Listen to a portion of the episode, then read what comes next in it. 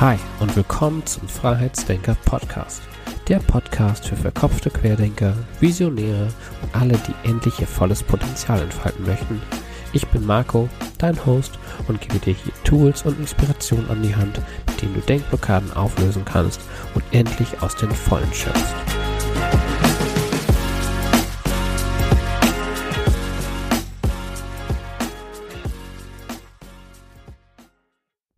Hallo und schön, dass ihr wieder dabei seid beim Freiheitsdenker Podcast. Heute wieder mit einem Interview. Heute ist äh, Sarah zu Gast, Sarah Kersting. Ähm, ja, Sarah ist eine gute Freundin. Wir haben eine gemeinsame Vergangenheit. Da wird sie vielleicht auch noch ein bisschen drauf eingehen.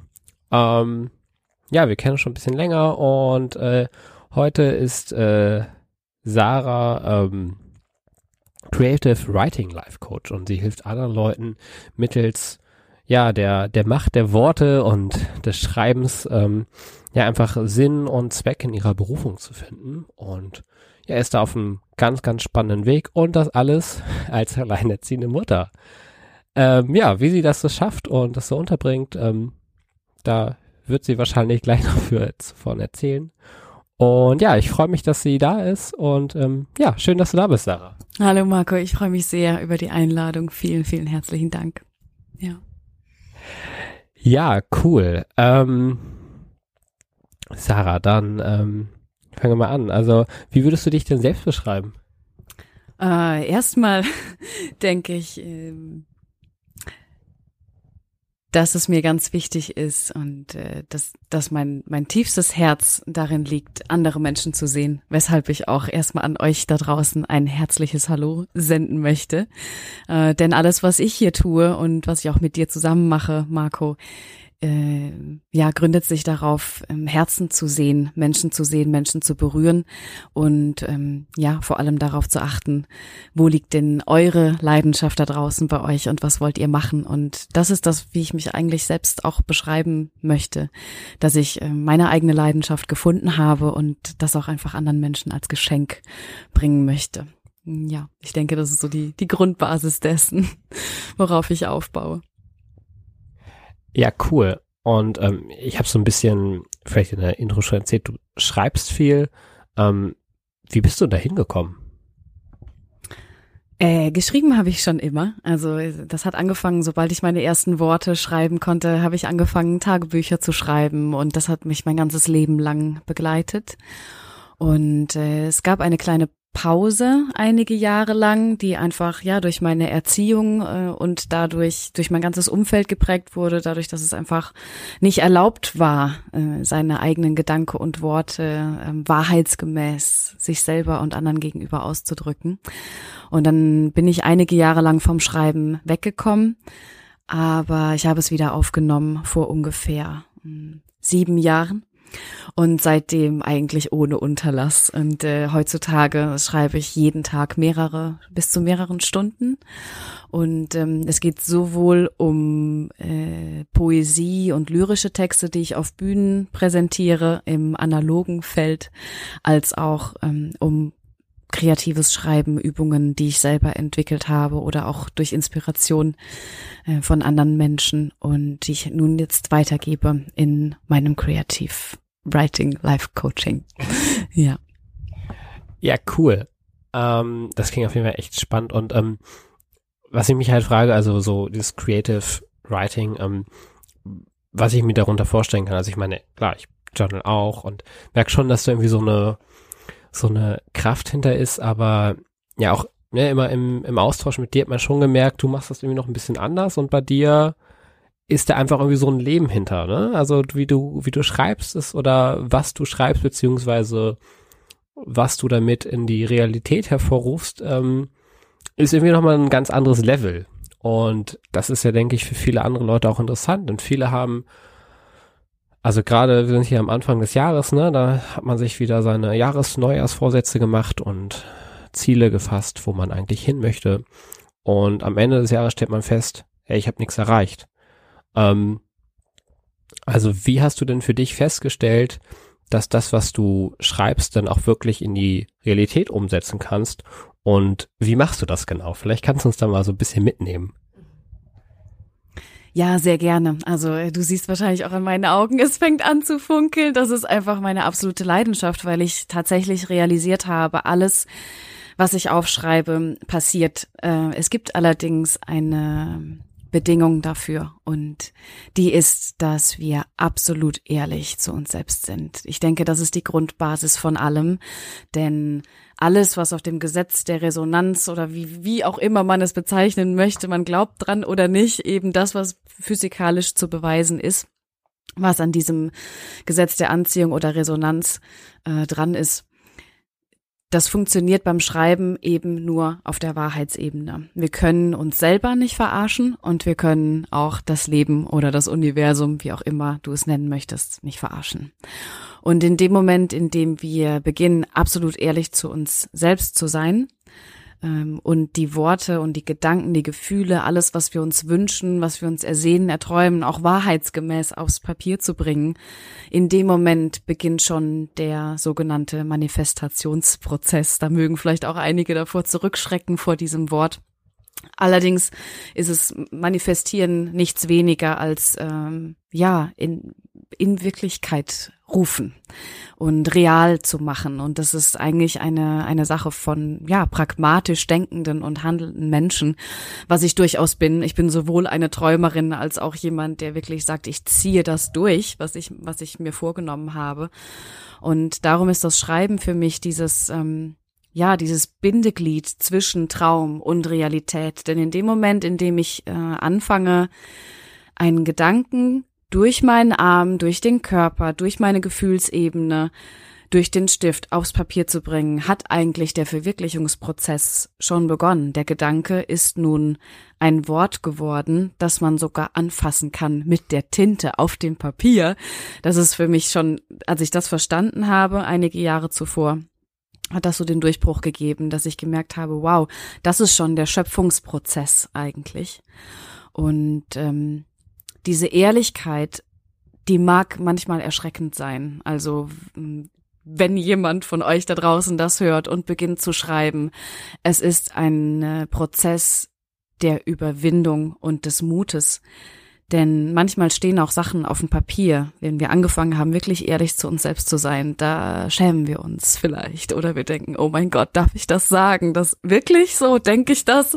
Okay äh, was kommt da aus mir raus? Wer bin ich überhaupt? Das mag vielleicht eine Identitätskrise hervorrufen im ersten Moment. Aber es ist nun mal die Voraussetzung dafür, dass die Dinge, die wir aufschreiben, wirklich passieren, indem wir ehrlich sind. Und nun, wenn ich etwas aufschreibe, was ich äh, mir wünsche oder ersehne und realisiere in diesem Moment, okay, das bin ich, und ich mag das und möchte vielleicht umdenken, diesen Gedanken zulassen, diesen Traum zulassen, dann kann ich weitergehen. Manchmal schreibe ich vielleicht aber auch Dinge auf, wo ich merke, wow, das bin ich gerade, das ist auch okay, ich nehme das an, aber ich möchte es gerne ändern. Und auch da hilft das Schreiben ungemein, weil ich auf dem Papier ein, wie einen Spiegel vor mir habe und sehe, oh wow, das bin ich, ich möchte was anders machen. Und dann kann ich mit dieser Ausgangssituation eben auf dem Papier eine Art Programm durchlaufen, um mir selber, ähm, ja, mich zu begleiten und den Weg zu ebnen für eine Veränderung, die sowohl zuerst auf dem Papier als auch begleitend in der Re Realität stattfindet.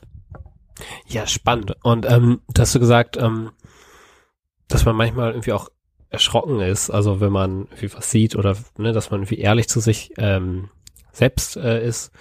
Und ähm, was war so also was war das, was dich in den letzten Jahren am meisten überrascht hat, was du dann irgendwie aus Papier gebracht hast? Oder anders gefragt, ähm, was ist das, also wie kann ich mir das vorstellen? Schreibst du einfach irgendwie jeden Morgen ähm, das auf oder hast du so eine feste Routine, wie du Sachen aufschreibst und ähm, in was für einen Zustand bringst du dich da? Also wenn man das so, ja, so einfach mal so, vielleicht weißt du ein bisschen, was ich meine in dem, genau. Ja, das sind zwei verschiedene Fragen. Ich möchte mit der ersten beginnen. Und zwar ist das, was, glaube ich, bei mir äh, den krassesten Durchbruch gebracht hat oder wo ich äh, gemerkt habe, wow, beim Schreiben, okay, ich begegne gerade mir selber und das ist eine ganz schöne Hoch- und Talfahrt. Ähm, das war der Moment, in dem ich angefangen habe, mir ehrlich zuzugeben, dass das Leben, was ich gerade lebe, nicht meins ist. Und das hat mich erschreckt, denn es war aufgebaut auf ganz vielen Konventionen und ähm, Systemen, wie ich aufgewachsen bin, wie ich dachte, dass es sein muss. Ich bin in einem ganz streng christlichen Elternhaus groß geworden und äh, habe aufgrund dieser Wertesysteme, die ich dort gelernt habe, um es ganz kurz zu fassen, ähm, ja, einfach einen Weg eingeschlagen, von dem ich dachte, dass ich ihn gehen muss, um ein guter Mensch und vor allem eine gute Frau und ein gutes Mädchen zu sein. Sei ein braves Mädchen, war wohl dieser, dieser alte Glaubenssatz von früher. Und äh, da habe ich mich wiedergefunden in einer Ehe mit zwei Kindern und einem wöchentlich folgenden Sonntagsgottesdienst, in dem ich eine Musikband geleitet habe. Und nun ja, um ehrlich zu sein, war's das. Und alles, was, was in mir an Feuer gebrannt hat, was ich in meiner Jugend noch gespürt habe, hin und wieder, ähm, ich habe irgendwann an einem bestimmten Punkt gemerkt, das ist weg. Und ich hatte das Gefühl, als wäre ich in einem Schleier verloren. Also es war wie so, alles war, ähm, wie, wie soll ich es beschreiben? Es war grau. Es war grau und ich habe mich ähm, gefühlt, als würde jemand an Fäden ziehen und ich reagiere nach dem, was mir von außen äh, angetragen wird. Und da geht's gar nicht so sehr um Religion oder um Glaube, denn das kann für andere Menschen alles mögliche andere bedeuten, wonach Konventionen, nach denen sie leben. Es sah nur bei mir eben so aus. Und dann habe ich so eine Art mh, hm, bin ich in so eine Art tiefe Krise reingefallen, um das kurz zu beschreiben. Und ähm, das war wie so ein wie so ein Selbstautomatismus, der sich eingeschaltet hat, ein Überlebensmechanismus in mir selber, etwas, das geschrien hat, mach bitte nicht so weiter, wenn du noch einen Tag so weiter lebst, dann bist du innerlich tot und dann der Funke, den du so liebst, der ist dann verschwunden. Und da habe ich wieder angefangen zu schreiben, weil ich es einfach nicht ausgehalten habe, mit diesem inneren Kampf ohne Worte und ohne Spiegel mir selbst gegenüber zurechtzukommen. Und genau, dann standen da manchmal auch Dinge auf meinem Blatt, nach denen ich mich sehne oder die ich mir wünsche, die so gar nichts gepasst haben zu dem auch sozialen Umfeld, in dem ich mich bewegt habe. Und das war zeitweilen wirklich erschreckend, weil auch immer noch in mir der alte Glaubenssatz war, sei ein gutes Mädchen. Und einiges, was dann auf meinem Papier stand, war gar nicht mehr gutes Mädchen. Genau, und ich denke, das war so, ja, der Durchbruch, wo ich auf der einen Seite noch diese Angst, ne, gehe ich jetzt da wirklich weiter und mache ich das? Und auf der anderen Seite, es gibt aber kein Zurück mehr. Und ja, das war so der Turning Point. Und was ich jetzt mache, um Genau, da wollte ich äh, ganz kurz einhaken. Das ist äh, echt spannend, weil das ist ja auch die Zeit, in der wir uns kennengelernt haben. Wir haben ja diese, ich habe am Anfang gesagt, gemeinsame Vergangenheit. Wir haben uns ja in dieser, ja, in diesem Umfeld ja kennengelernt und ähm, das ja wirklich ganz anders ist und wir uns ja mittlerweile auch da weiterentwickelt haben und ähm, ja einen anderen Weg gegangen sind, muss man ja auch sagen. Ähm, was mich, also genau, was mich da jetzt interessiert ist oder, oder was ich spannend finde, viele haben ja auch anscheinend diese Stimmen in ihrem Kopf, die vielleicht sagen oder die aufschreien oder so, einen, so einen, diesen inneren Rebellen in einem rausholen. Und ähm, der aber durchs Umfeld immer wieder niedergebügelt wird. Und da frage ich mich, ähm, wie hast du es geschafft, dem zu trotzen oder vielleicht den Stimmen in deinem Kopf zu sagen, stopp, jetzt, jetzt übernehme ich das Ruder und ähm, dich davon nicht kleinreden lassen. Sowohl äußere Umstände, die ja auch wirklich auf dich eingewirkt haben, als auch deine inneren Kämpfe, die du ja auch gekämpft hast. Ja, das ist eine sehr interessante Frage und ähm, auch wieder eine meiner Lieblingsthemen, über die ich so gerne spreche, denn ich glaube, es war einfach mein Urkern, so dieses diese urige Wildnatur, die in mir schon immer sehr, sehr lebendig war. Meine Mama hat damals erzählt bekommen, ich war das lauteste Baby auf dem Geburtskrankenhausflur und ähm, ich denke, das ist einfach auch ein Teil meines Charakters, wobei das nicht heißt, dass man den nicht bilden kann, wenn das nicht da sein sollte. Es war einfach ein ganz starker, nicht nur Überlebens, sondern Lebenswille, Lebenshunger. Und es gibt zwei Dinge, äh, die mich antreiben und die mich, äh, die mir das Gefühl geben, lebendig zu sein Und ähm, das sowohl bei mir als auch in meinem Dienst an anderen Menschen. Und das ist zum einen äh, dieser dieser Funke in den Augen von Menschen, wenn sie anfangen über über ähm, ja ihre Leidenschaften zu sprechen und ähm, das Gefühl, was damit verbunden ist, diese Aufbruchsstimmung, das ähm, wo man das Gefühl hat, so jetzt fließt was durch meine Adern, das hat eine unfassbare Kraft und ein ja eine ein ein Antrieb und das sieht man in den Augen von Menschen und auch in meinen Augen. Und das habe ich vermisst irgendwann. Ich habe in den Spiegel geschaut und ich konnte es nicht mehr sehen. Ich konnte, hatte das Gefühl, ich sehe mich selbst nicht mehr. Und das hat mich so erschreckt, dass die Angst, den Funken nicht mehr zurückzubekommen, größer war als die Angst vor dem, was auf mich zukommt, wenn ich meinen eigenen Weg gehe. Und ähm, das andere ist die Suche nach nach Wahrheit, glaube ich. Und etwas in mir hat, hat geglaubt, meinem Umfeld, ja, du hast die Wahrheit doch schon gefunden in der Religion, in dem Glauben, den wir dir vermitteln. Aber der andere Teil, der eben, naja, leben wollte, der hat gespürt, dass es nicht stimmt.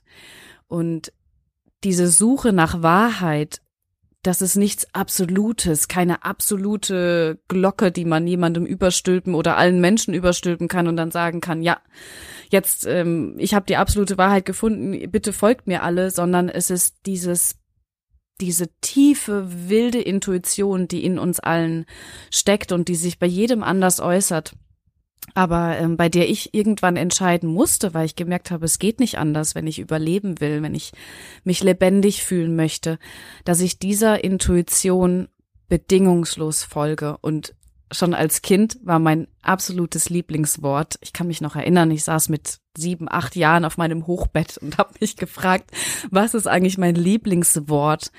Und schon damals kam ich ähm, auf das Wort Hingabe. Und das ist, was mich immer angetrieben hat. Ich war immer, wenn ich irgendwo drin war in einer Beziehung, auch in der Religion äh, und aber auch in ja ganz freiheitlichem Denken und auch in meiner Rebellion war ich immer all in und 100 Prozent. Und da, wo ich es nicht war, das waren eben die besagten schwierigen Jahre, in denen ich mich fremdbestimmt gefühlt habe. Das war ein, ah, meine Energie war einfach verschwunden und ich habe nur noch funktioniert. Und das Wort Hingabe, das hatte ich vergessen, beziehungsweise ich habe mich hingegeben an, ähm, ja, an etwas, was nicht meins war. Und da bin ich hin zurückgekommen vor einigen Jahren, genau. Ja, ähm, also wirklich echt eine spannende Reise. Ich meine, wir haben das ja mitverfolgt und ne, sind ja so selbst so irgendwie parallel immer unsere Wege gegangen. Und ähm, ja, das ist also echt beeindruckend, wie du da wirklich so deinen deinen Weg gegangen bist. Und ähm, was würdest du denn Leuten sagen, die in einer ähnlichen Situation sind, die vielleicht ja nicht nur durch, also nicht unbedingt durch äußere Umstände, aber auch durch ihre inneren Blockaden in ihrem Kopf einfach immer spüren oder einfach schon dieses, diesen, dieses Gespür haben oder dieses, diese Gewissheit irgendwie, da ist noch mehr für mich drin, aber ja nicht so richtig sich trauen, irgendwie da rauszukommen und sich von den Stimmen in ihrem Kopf immer kleinreden lassen. Ähm, was würdest du den Leuten denn so mit auf den Weg geben? Ich denke, es gibt nichts Wichtigeres, als dass wir lernen, dass wir selbst unser Zuhause sind und dass es niemals möglich sein wird, im Außen ein Zuhause oder einen vertrauenswürdigen Ort, einen sicheren Ort zu finden, ähm, wenn es nicht im Innen zuerst stattgefunden hat. Und ich erlebe oder habe bei mir selber erlebt und auch bei den Menschen, die ich, die ich begleite, erlebe ich, dass dieses Mangel, die, dieser Mangel an Vertrauen sich selbst gegenüber das Hauptproblem ist. Wir schauen auf andere und sehen, die leben einen Traum, die, die machen das einfach. Wir fragen uns, vielleicht sind wir sogar wütend und frustriert darüber, dass wir denken, so, was nimmt der sich eigentlich raus? So, der geht einfach hin und macht das, was ich schon die ganze Zeit machen möchte.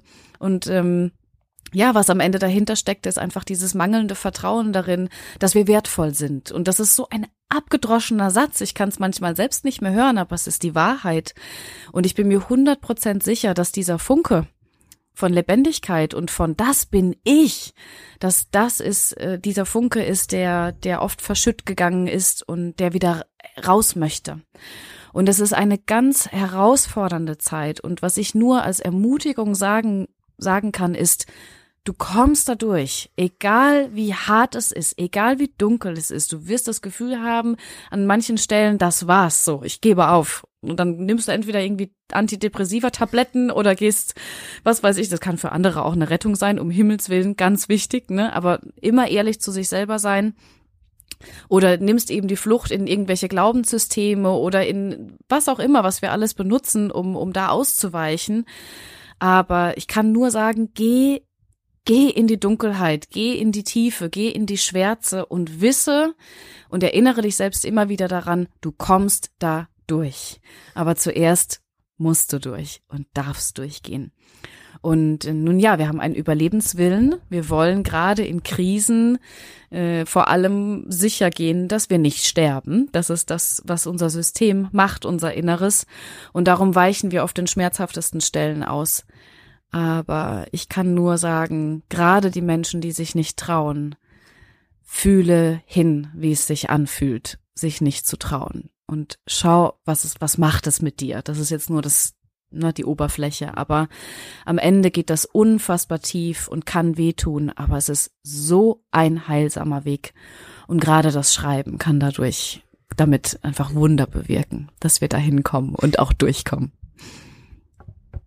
Ja, spannend. Also, ähm, was hat dir, ist also, na, also klar, wir haben schon gemerkt, wie Schreiben ist so das, worin du, äh, worin du so richtig aufblühst und worin du auch irgendwie Kraft schöpfst und ähm, äh, Vertrauen schöpfst und deine Zukunft selbst kreierst.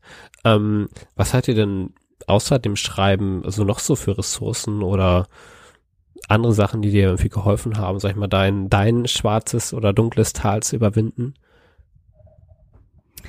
Es gab eine ganz wichtige Lektion, die ich gelernt habe.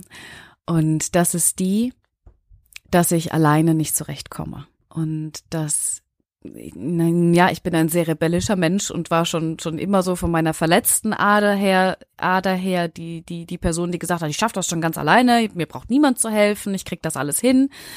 Und das mag auf der einen Seite stimmen. Ich bin mir sicher, dass ich alle Ziele, die ich mir stecke, selbst erreichen kann, ohne Hilfe von anderen. Aber ich habe an eines schönen Tages realisiert, dass genau diese Art von, ich krieg das schon alleine hin, mich nicht zu dem Ziel führt, wo ich eigentlich hin möchte. Und das ist ähm, das Gefühl von Verbundenheit und von, ja, ähm, Vertrauen, Sicherheit ein, ein Ort, von dem aus ich Abenteuer starten kann.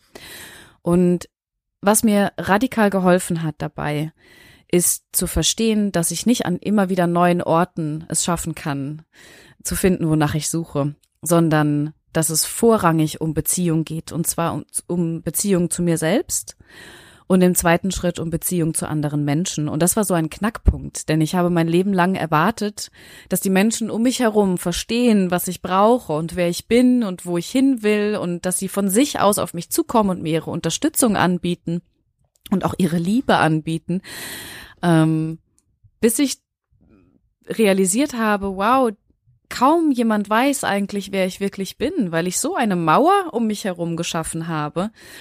Und ich gewaltige Schwierigkeiten hatte, auch um Hilfe zu bitten oder mich überhaupt zu öffnen. Und das war auch einer der ganz großen Wendepunkte in meinem Leben, als ich ja angefangen habe aufzuschreiben, wer ist denn gerade in meinem Leben? Welche Menschen sind denn da, die mich eigentlich lieb haben? Und wie kann ich lernen, diesen Menschen neu zu vertrauen, dass sie mich wirklich lieb haben, dass das stimmt und dass ich nicht von denen erwarte, dass sie unsere Beziehung verbessern, sondern dass ich anfange damit, dass ich in der ähm, selbstwirksamen Rolle bin, zu sagen, ich möchte, dass diese Beziehung inniger, tiefer, intimer, wahrhaftiger, gehaltvoller und erfüllender wird. Was kann ich dafür tun?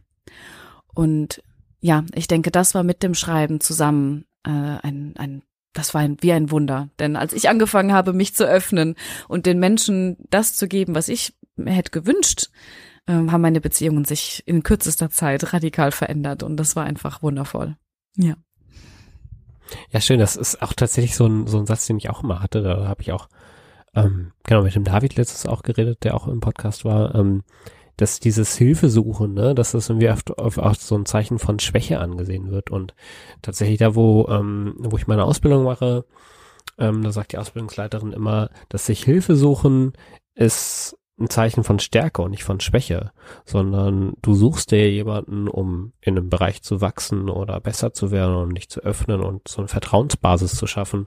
Und das war tatsächlich auch irgendwie so ein, ja, so ein Punkt, wo man halt, auch wenn man irgendwie vielleicht ähnlich geprägt aufgewachsen ist, erstmal irgendwie lernen muss, ich darf mir Hilfe suchen und ich muss es nicht allein schaffen und kann vielleicht meine Ziele auch viel, viel schneller erreichen, wenn ich mir halt Hilfe suche. Das war, ähm, ja, fand ich auch super spannend. Also diesen Punkt, das erstmal so überhaupt so. Ja, und es ist auch total schön zu merken, dass man in diesem Moment eigentlich die wahre Selbstwirksamkeit an den Tag legt, indem man nämlich nach außen sagt, ganz klar formuliert und ausspricht, ich weiß ganz genau, was ich brauche und ich kann dir das kommunizieren. Du kannst mir so und so und so beistehen, wenn du das möchtest. Ich bitte nicht, um Hilfe zu bitten, heißt nicht, dass ich wie, wie ein kleiner Hund auf der Straße nach Streicheleinheiten suche, sondern dass ich mir einfach des größeren Ganzen bewusst bin und auch der Tatsache, dass ich eine Stimme habe. Und ähm, das ist ein Werkzeug, um mich nach außen hin bemerkbar zu machen, um meine Grenzen zu, zu setzen und auch meinen Horizont zu erweitern. Das bedeutet, ich bin in einer aktiven Rolle. So viele Menschen denken, sich Hilfe zu suchen wäre was ganz Passives und irgendwie, ne, wie du eben auch gesagt hast. Aber eigentlich ist es ein Heraustreten, ein erneut die gesunde Kontrolle über die eigene Lebenssituation zu nehmen. Und das ist äh, ja, denke ich, ein ganz wichtiger Punkt. Wenn wir das verstanden haben, dass dann sowohl eben die Selbstwirksamkeit zurückkehrt, als auch das Gefühl von Eingebundensein und Verbundenheit. Ja, das sehe ich genauso. Und ähm, wie, wie hilfst du denn jetzt konkret anderen Leuten, dass sie in ihre Stärke kommen? Also genau, was, was, was machst du und ähm, ja, vielleicht kannst du das einfach nochmal so praktisch einfach nochmal erklären, wie du anderen Leuten halt dabei hilfst. Ja, ich habe quasi zwei ähm, ja, Stränge, in die meine ganze Unternehmensrichtung äh, mich führt. Und das ist total spannend, denn ich bin jetzt seit äh, drei Jahren selbstständig und trete auf Bühnen auf. Das ist war damit habe ich angefangen damals mit meinen selbstgeschriebenen Texten, um Menschen einfach zu inspirieren. Und ähm, ja, die Worte bleiben hängen. Und das freut mich sehr, denn mir ist ganz ganz wichtig, dass meine Worte Gewicht haben. Und mir ist auch bewusst, wie viel Atmosphäre sie schaffen. Und dass es oft nicht darum geht, dass ähm, alles perfekt ist, was ich da mache auf der Bühne, sondern dass meine Präsenz, meine Ausstrahlung wie ich die Dinge rüberbringe, dass sie eine Atmosphäre schaffen, die eventuell den ganzen Raum berühren kann. Und vor allem die Menschen berühren kann, die sich berühren lassen wollen. Das liegt natürlich nicht in meiner Hand, aber das ist ganz schön, mit diesem Gefühl auf die Bühne zu gehen und mit, mich daran zu erinnern, dass es um die Atmosphäre geht und um die Liebe, die ich verbreiten möchte. Und ähm, des Weiteren gebe ich Workshops im kreativen Schreiben für Menschen jeglichen Alters im Bereich Politik, Religion, Schule. Und ähm, was mir sehr am Herzen liegt, ist die Arbeit mit geflüchteten jungen Menschen, ich habe da schon einige Projekte auch mit ansässigen Vereinen hinter mir. Da möchte ich sehr gerne den Verein namentlich erwähnen, der mir am liebsten ist. Das ist Netzwerk Politik Atelier e.V. aus Bonn. Die machen eine wundervolle Arbeit, machen verwirklichen interkulturelle Projekte. Und da habe ich schon einige Projekte begleitet und geleitet, so Schreibworkshops für junge geflüchtete Menschen oder ja, mit Menschen mit, mit Migrationshintergrund. Und mein neuestes, liebstes und herzlichstes Projekt ist jetzt ähm, das Projekt Novo Eden. Äh, das hat den Untertitel Right Seeds Grow Paradise. Mm, das soll und möchte ein Trainingscenter werden für Life-Coaching im kreativen Schreiben.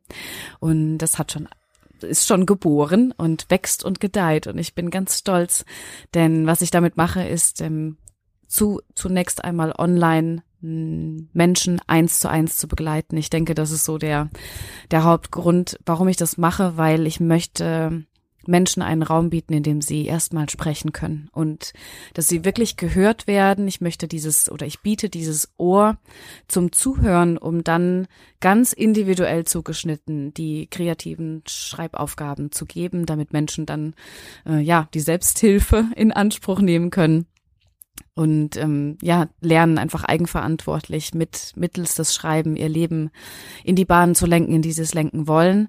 Aber zuerst einmal ist Empathie ein ganz ganz wichtiger Punkt und das ist so eine der Grundbasispunkte meines Trainingscenters, dass es darum geht, den einzelnen Menschen zu sehen. Und naja, was am Ende dabei rauskommen darf, ist hundertprozentige Hingabe an den eigenen Traum und das eigene Leben. Ja.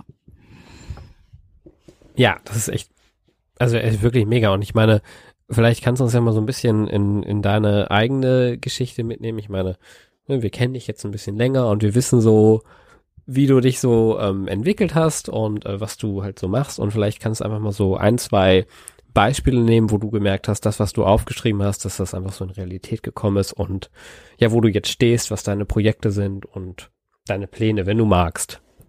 Aber natürlich, sehr gerne. Ähm, ja, ich denke, das, was am, am schönsten zu sehen war, ich habe jetzt angefangen, meine, meine Tagebücher äh, rauszuholen und durchzuforsten, um zu sehen, nun, was hat sich manifestiert. Wir wollen ja auch sehen, was ist passiert ähm, in, in der Zeit. Und ähm, ich habe mit den Tagebüchern von 2017 angefangen. Und da stand immer wieder drin, ich möchte nicht mehr fest angestellt arbeiten. Ich möchte nicht mehr, ich möchte nicht mehr. Und um vorwegzugreifen, ich musste erst mal lernen, das anzunehmen, wie es ist und dankbar dafür zu sein, dass ich die Chance habe, fest angestellt zu sein. Aber das war eben mein Traum, dass ich ortsunabhängig arbeiten kann und ähm, ja Zeit habe, ähm, Raum habe, um zu reisen und um mir einen Ort zu suchen, an dem ich leben möchte. Das war so der zweite Punkt, eben nicht mehr zu einer bestimmten Zeit an einem bestimmten Ort zu sein, sondern morgens. Ich habe es immer so schön aufgeschrieben, ich möchte mit einer Tasse Kaffee mit meinen besten Freunden morgens da sitzen, noch um halb zehn und in Ruhe den Sonnenaufgang genießen, den, den Morgen genießen. Ich möchte nicht, dass es diese Hetzerei ist. Und ich bin alleinerziehend, ich bringe meine Kinder zur Schule und hole sie nachmittags nach der Arbeit wieder ab da war eine Rennerei und eine Hetzerei jeden Morgen und ich habe gespürt, dass es meiner Seele, meinem Herzen, meinem Körper nicht gut tut. Und ähm, dass es allgemein auch für unsere ganze Umwelt einfach, dass dieser Lebensstil, in dem ich da feststecke, ähm, dass es nicht das ist, was ich bringen möchte. Ich möchte der Welt Leben bringen und Wiederherstellung und ähm, ja, ein, ein lebenswertes Leben voller Kraft und Ruhe auch. Und das hatte ich aufgeschrieben, dass ich das nicht mehr möchte und dass ich ein Zuhause finden will. Und dann bin ich eben kontinuierlich Schritte gegangen, indem ich mir Pläne gemacht habe. Manchmal wusste ich überhaupt nicht, wird das funktionieren, aber ich habe gespürt, dass auch die Zeit dran ist, nicht mehr davon zu, wegzuweichen und irgendwie aufzugeben und zu sagen, ach, in zehn Jahren vielleicht, sondern zu sagen, hey, nun, wenn nicht heute, wenn nicht in dieser Zeit, in der wir jetzt leben, wo der, der Wandel sowieso vonnöten ist, ich meine, wir wissen, was los ist in der Welt, wenn nicht jetzt, wann denn dann? Und dann habe ich einfach, ja, dieses kreative Schreiben, diese, diese Manifestationsprozesse ernst genommen, weil ich gemerkt habe, ich möchte nun mal 100 Prozent das tun, was ich tue. Und wenn ich kreatives Schreiben unterrichte und auch unterrichte, dass, wie man damit sein Leben ähm, in eine Bahn lenken kann, die man möchte, dann muss ich auch wirklich daran glauben und habe dann geschaut, was, wo kann ich das in meinem eigenen Leben anwenden. Und dann habe ich Pläne gemacht und ähm, habe mir zum Beispiel aufgeschrieben, Anfang 2019, dass ich im November kündigen werde, weil ich genug Geld verdiene bis dahin, um eben auf eigenen Beinen zu stehen. Mit meinem, also ich war erst fest angestellt und nebenberuflich selbstständig die ganze Zeit und ähm, also ich habe es gemacht. Es hat geklappt. Und es lag einfach daran, dass ich gesagt habe, das ist der einzige Plan A und es gibt für mich keinen Plan B. Ich werde das machen. Und mit dieser Ausstrahlung und mit dieser Einstellung bin ich da reingegangen und habe zuerst einmal dieses Ziel aufgeschrieben, dass ich im November kündigen werde und dass es da gar keine andere Option für mich gibt. Und das in aller Sanftheit natürlich, ne? Und in allem, okay, wenn das Leben mich einen anderen Weg führt, dann gehe ich den auch. Ich möchte mich ja hingeben dem Fluss des Lebens, aber trotzdem, ja, auch dieser inneren Wahrheit einfach zu folgen. Und ähm, Außerdem wollte ich nun mein Zuhause finden und das hat ebenfalls funktioniert, denn äh, ich werde im Sommer nach Portugal ziehen. Und in diesem in dieses Land habe ich mich schon vor zwei Jahren verliebt und ich hatte immer das Gefühl, es gibt einfach eine Verbindung zwischen den beiden Ländern Deutschland und Portugal für mich persönlich. Und alle haben mich für verrückt gehalten, alleinerziehend mit zwei Kindern, wie kannst du nur? Und du musst doch irgendwie Geld verdienen und so weiter, aber ja, für mich war das irgendwann nur noch ein Konstrukt und das ist, was ich geschaffen habe im Endeffekt. Ja. Ja, also ich finde auch, da bist du auch wirklich, also wenn es so irgendwie darum geht, einfach diese konkreten Schritte zu gehen und zu handeln, bist du einfach echt ein großes, großes Vorbild, auch für Jasmin und mich. Weil ich finde, wenn man das irgendwie als alleinerziehende Mutter schafft, irgendwie auch noch mit einem Job, dann hat irgendwie kein anderer mehr eine Ausrede. Weil, ja, du hast einfach echt viel um die Ohren. Und das ich mich jetzt frage, oder auch vielleicht viele Zuhörer, die das auch schon machen, die sich irgendwie vielleicht so ein Vision Board irgendwie aufgehängt haben oder ähm, ja, irgendwie täglich irgendwie vielleicht ihr Journal machen oder lesen oder was es gibt ja tausend Sachen, die man machen kann, um irgendwie äh, zu visualisieren oder manifestieren, wie man es auch mal nennen möchte. Ähm, aber es klappt nicht so richtig. Und man merkt irgendwie, ne, man ist dann frustriert und merkt, ach, ja, ist vielleicht doch irgendwie nur eine Schnapsidee oder so, ne? Also was, ähm, was, was machst du anders als die anderen? Also, ja. das hast du mit so einem ganz verschmitzten Grinsen. also, ähm, nun ja, ich mache eine Sache ganz radikal und zwar daran glauben, dass ich nicht nur mein Körper bin. Äh, ich habe, ich bin aus jeglichen religiösen Umfeldern rausgegangen, aber ich habe mir meinen spirituellen Ansatz bewahrt und ähm, ich ich möchte mich nicht so sehr an einem Wort festhalten, an einem Wort wie eben Spiritualität oder Transzendenz oder Gott oder das ist, darum geht es nicht, sondern ich habe gespürt, dass, dass in mir drin etwas ist, das nenne ich das Leben, andere nennen es das Universum, wie auch immer, aber es ist etwas, das größer ist als ich selbst. Und an einem Punkt, als ich mich gefragt habe, nun, wenn ich jetzt meinen Glauben, meinen, meinen christlichen Glauben aufgebe, werde ich dann Atheistin? Was, was bin ich dann? So, wo, wo, wo stehe ich da in diesem Bereich? Ähm, musste ich mir überlegen, glaube ich denn grundsätzlich noch, dass, dass es irgendetwas anderes gibt als das, was wir sehen können? Und nun, wenn ich in die Wissenschaft reinschaue, dann sehe ich definitiv, dass es genug Dinge gibt, die es gibt, die wir nicht sehen können. Und so hat sich eben nun ja meine Spiritualität einfach bewahrt und sie ist gewachsen und so viel tiefer geworden.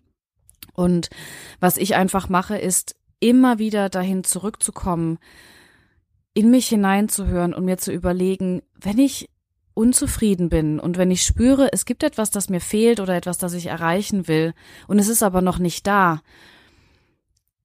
was, was ist das, was mich antreibt, es zu erreichen und was gibt mir die Erfüllung, ähm, um ja morgens aufzustehen und zu fühlen, es ist gut, dass ich am Leben bin, ich habe etwas zu geben und es gibt ein Mehr, da ist noch mehr als das, was ich vor Augen sehe.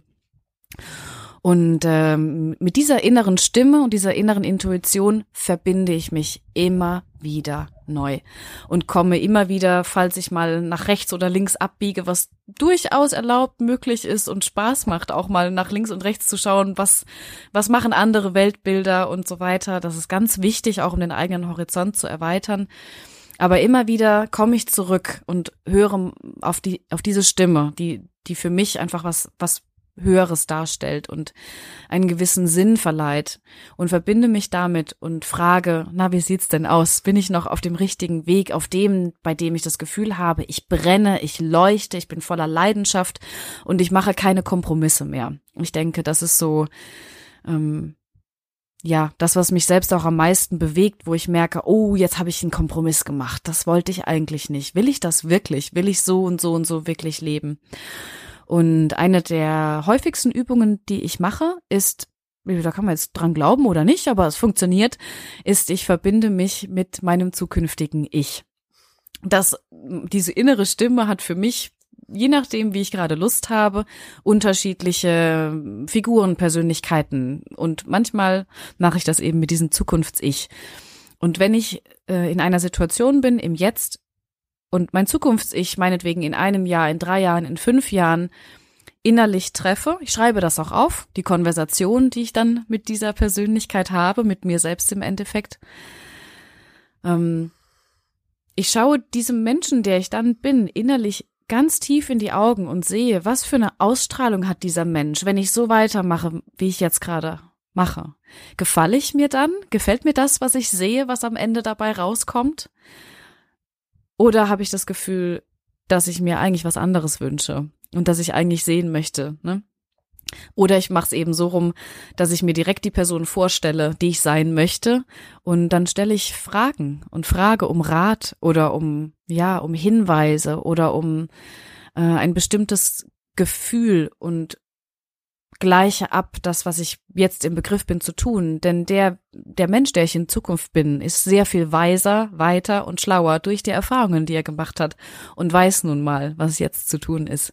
Und das ist eine sehr, naja, das ist eine spirituelle Übung, mag man so sehen, aber sie funktioniert. Und ähm, ja, ich denke, egal wie man es macht, ich würde den Rat geben, ähm, immer wieder zu dieser inneren Stimme zurückzukommen, zu gucken, mache ich gerade einen Kompromiss oder nicht. Ja.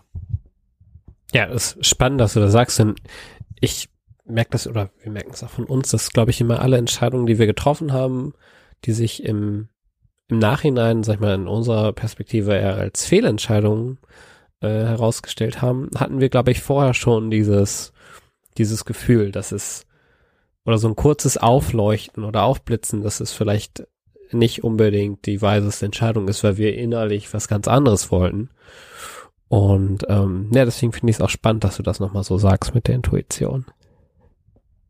Ja, also ich denke auch, ähm, das, was du gerade gemacht hast, ist das Wort weise zu benutzen. Und da dürfen wir eine Weisheit drin entdecken. Und das ist die, dass das, was wir wirklich wollen, eigentlich die wahre Weisheit ist. Und oft haben wir gelernt, dass das, was wir wirklich wollen, eben nicht das ist, was klug ist und weise und schlau, sondern dass wir besser auf andere hören sollten, wie sie denken, wie wir leben sollten, wie wir unser Leben gestalten sollen. Und dass wir uns dann, naja, innerlich irgendwie bisschen, bisschen dumm fühlen tatsächlich oder als wären wir noch nicht so weit, ähm, wie das andere sind oder als wüssten andere besser, was gut für uns ist. Aber dieses, was will ich wirklich, das hat nichts mit Egoismus zu tun, sondern eigentlich damit bereit zu sein, anzuerkennen, dass wir es wert sind. Und wenn wir es wert sind, dann sind es auch alle anderen. Und das, was ich mir selbst entgegenbringe, das kann ich auch anderen Menschen entgegenbringen. Und darum ist das eine wirklich sehr weise Entscheidung, auf die eigene Intuition zu hören. Ja. Ja, wirklich schöner Gedanke. Ähm, ja, also ist ja echt wirklich super viel Input, den du jetzt hier reingehauen hast. Oder rausgehauen, hast du ja gesagt. ja, dann ähm, äh, sind wir schon äh, fast am Ende. Ich würde fragen, ähm, hast du noch Lust auf eine äh, kurze Frage, kurze Antwortrunde? Ja, sehr gerne. Okay, dann legen wir mal los.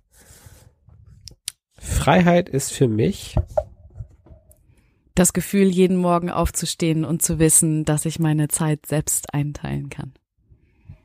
Ah ja, ja, ja das ist wirklich schön. Äh, dafür bin ich meinen Eltern dankbar dafür, dass sie mich äh, so gepusht haben, immer wieder äh, zu rebellieren. Denn sie haben mir sehr, sehr enge Grenzen gesteckt und ich mochte das überhaupt nicht. Im Nachhinein bin ich sehr dankbar. Ja. Mhm.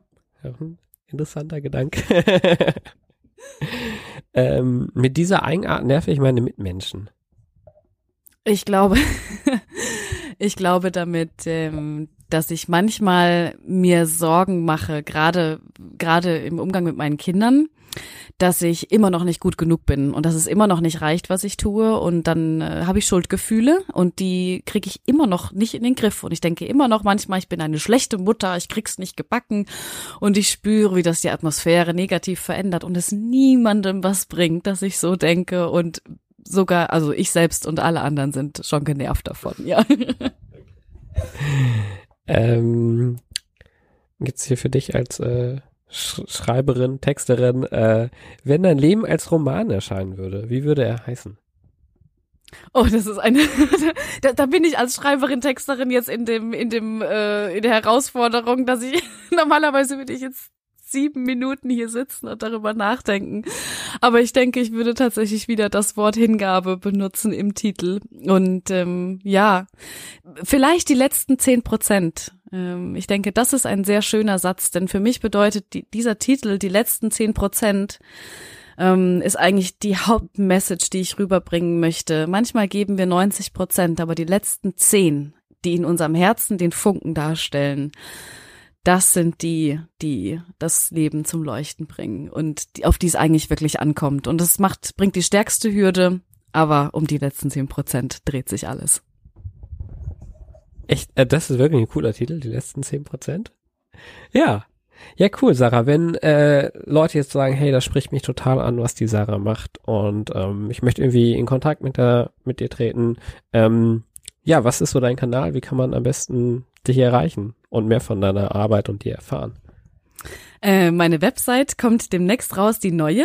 Die alte ist www.sarakersting.de und äh, schreibt mir sehr, sehr gerne eine E-Mail. Ich freue mich über E-Mails. Es ist der perfekte Mittelweg zwischen Brief und Anruf und ähm, ich möchte gerne meine E-Mail Adresse öffentlich machen, damit habe ich kein Problem. Und ähm, ja, das ist kersting-sarah.web.de. Ja, das verlinken wir auch alles in den Show Notes. Ja, Sarah, dann äh, super. Vielen Dank, dass du da warst für dieses äh, ja, tolle Gespräch. Und ja, dann bis zum nächsten Mal. Bis bald und ich freue mich auf alle weiteren Projekte. Ja, danke. Ciao.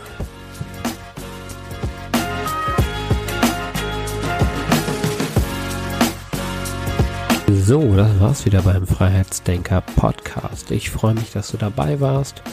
Und auch würde ich mich über eine Bewertung bei iTunes freuen, wenn dir der Podcast gefallen hat. Solltest du Fragen, Anregungen oder Themenwünsche haben, kannst du die gerne mir per Nachricht bei Instagram, Facebook oder LinkedIn zusenden. Bis dahin wünsche ich noch eine gute Woche. Bis dann, dein Marco.